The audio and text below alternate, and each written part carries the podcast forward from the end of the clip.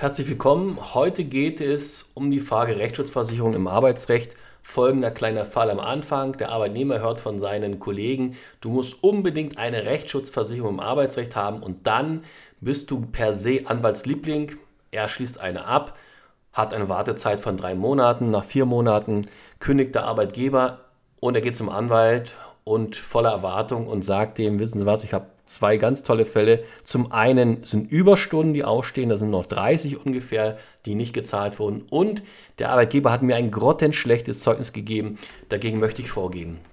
Und nun ist er ganz überrascht, dass der Anwalt ablehnt und auf einmal keine Zeit mehr hat und äh, er doch nicht Anwaltsliebling ist. Und darum soll es heute gehen, um Rechtsschutzversicherung im Arbeitsrecht, wann die sinnvoll sind und wann nicht.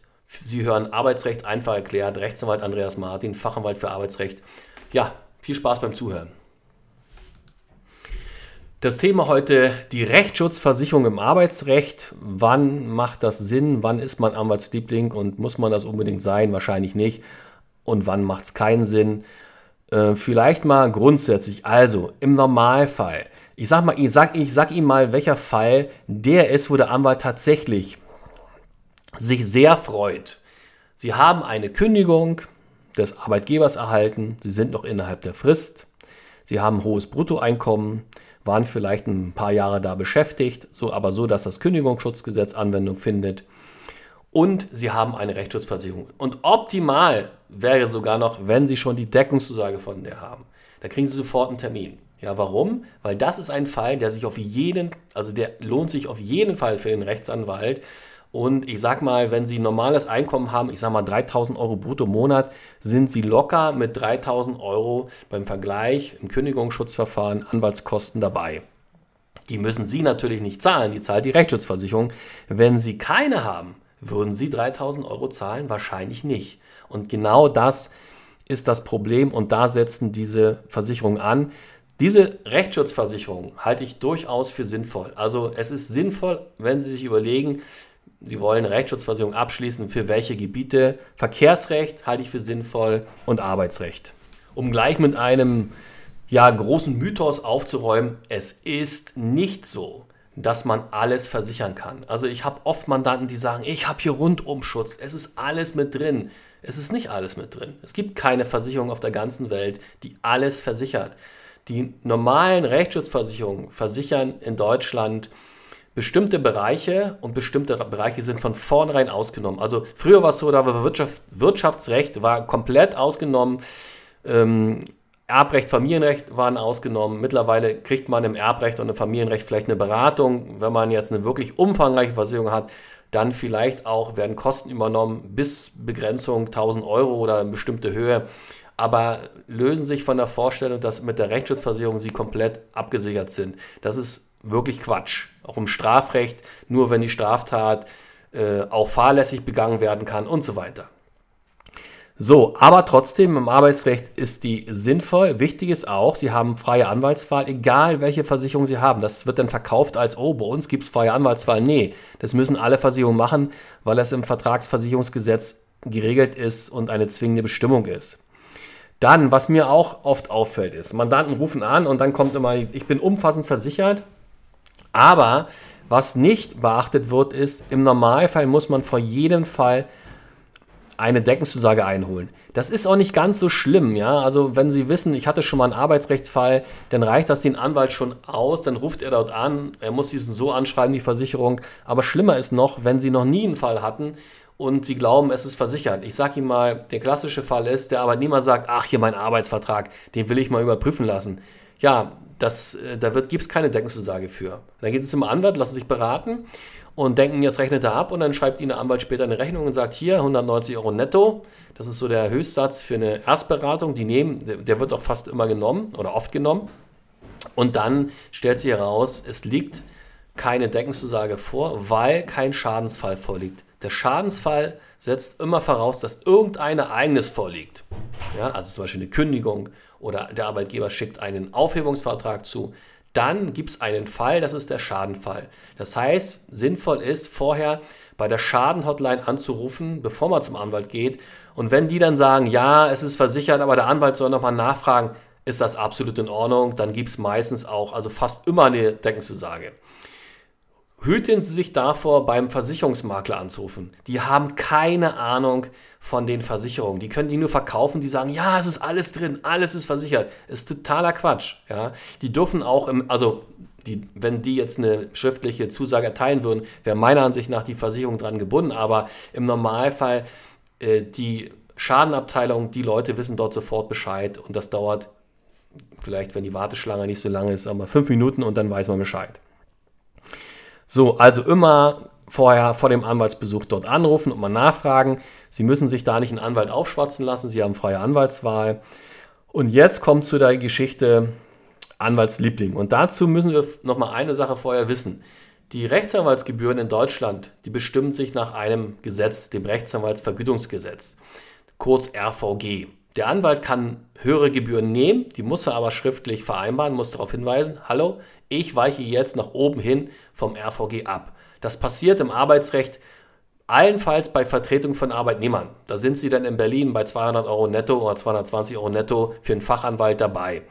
Wenn ein Arbeitnehmer zum Anwalt geht, ist es äußerst unüblich, jedenfalls jetzt noch, das kann sich aber vielleicht noch ändern, weil die Anwaltsdichte nimmt immer mehr ab, dass Sie da eine Honorarvereinbarung vorgelegt bekommen, müssen Sie ja nicht unterschreiben. Wichtig ist nur, die Rechtsschutzversicherung zahlt nur die gesetzlichen Gebühren.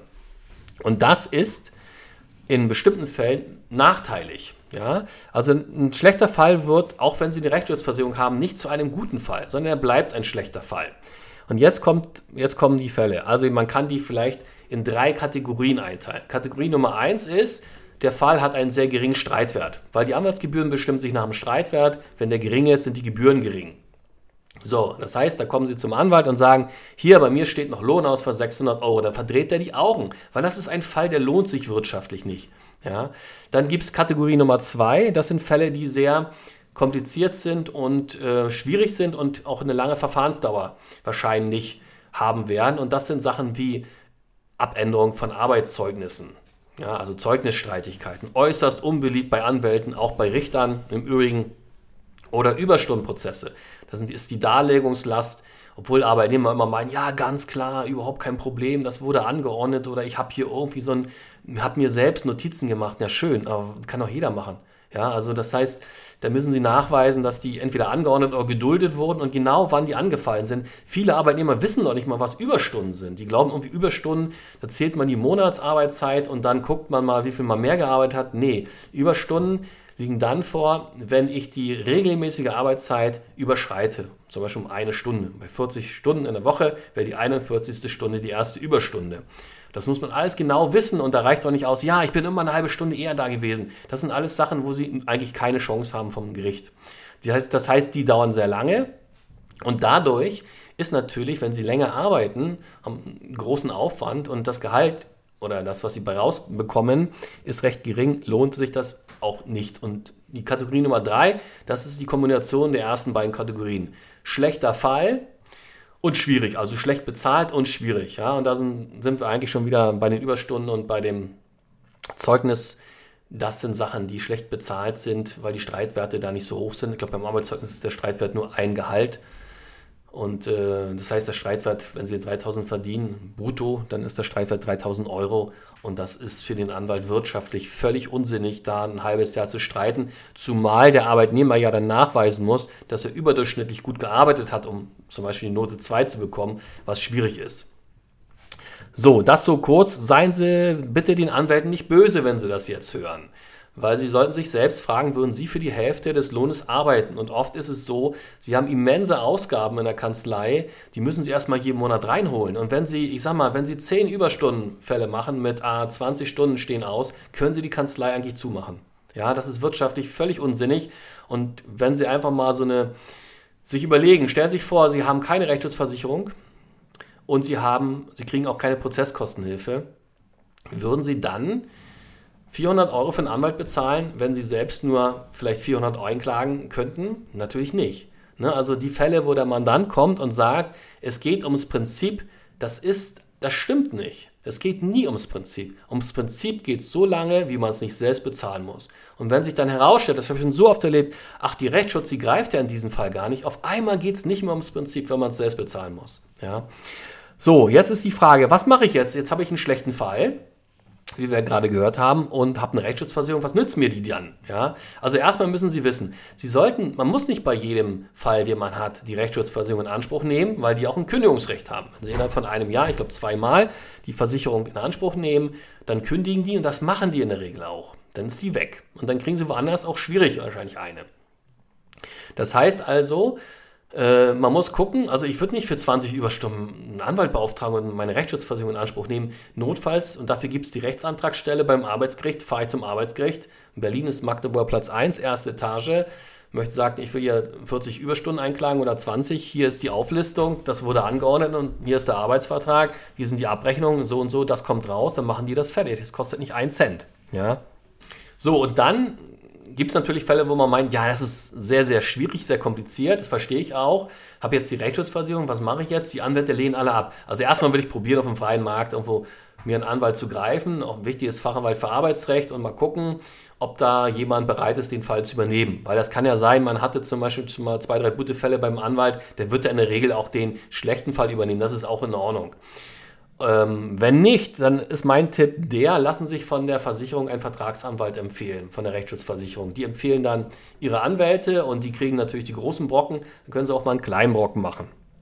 So ist das, äh, wenn es um Arbeitsrechtsschutzversicherung geht. Also kurz zusammengefasst, Versicherung im Arbeitsrecht ist auf jeden Fall sinnvoll.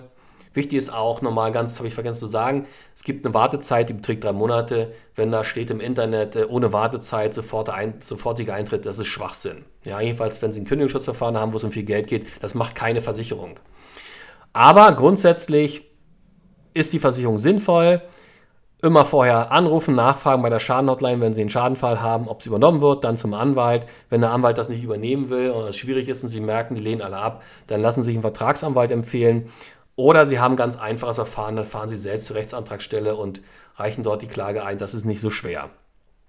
Ja, das war's schon für heute. Ich wünsche Ihnen ein schönes Wochenende und vielen Dank fürs Zuhören.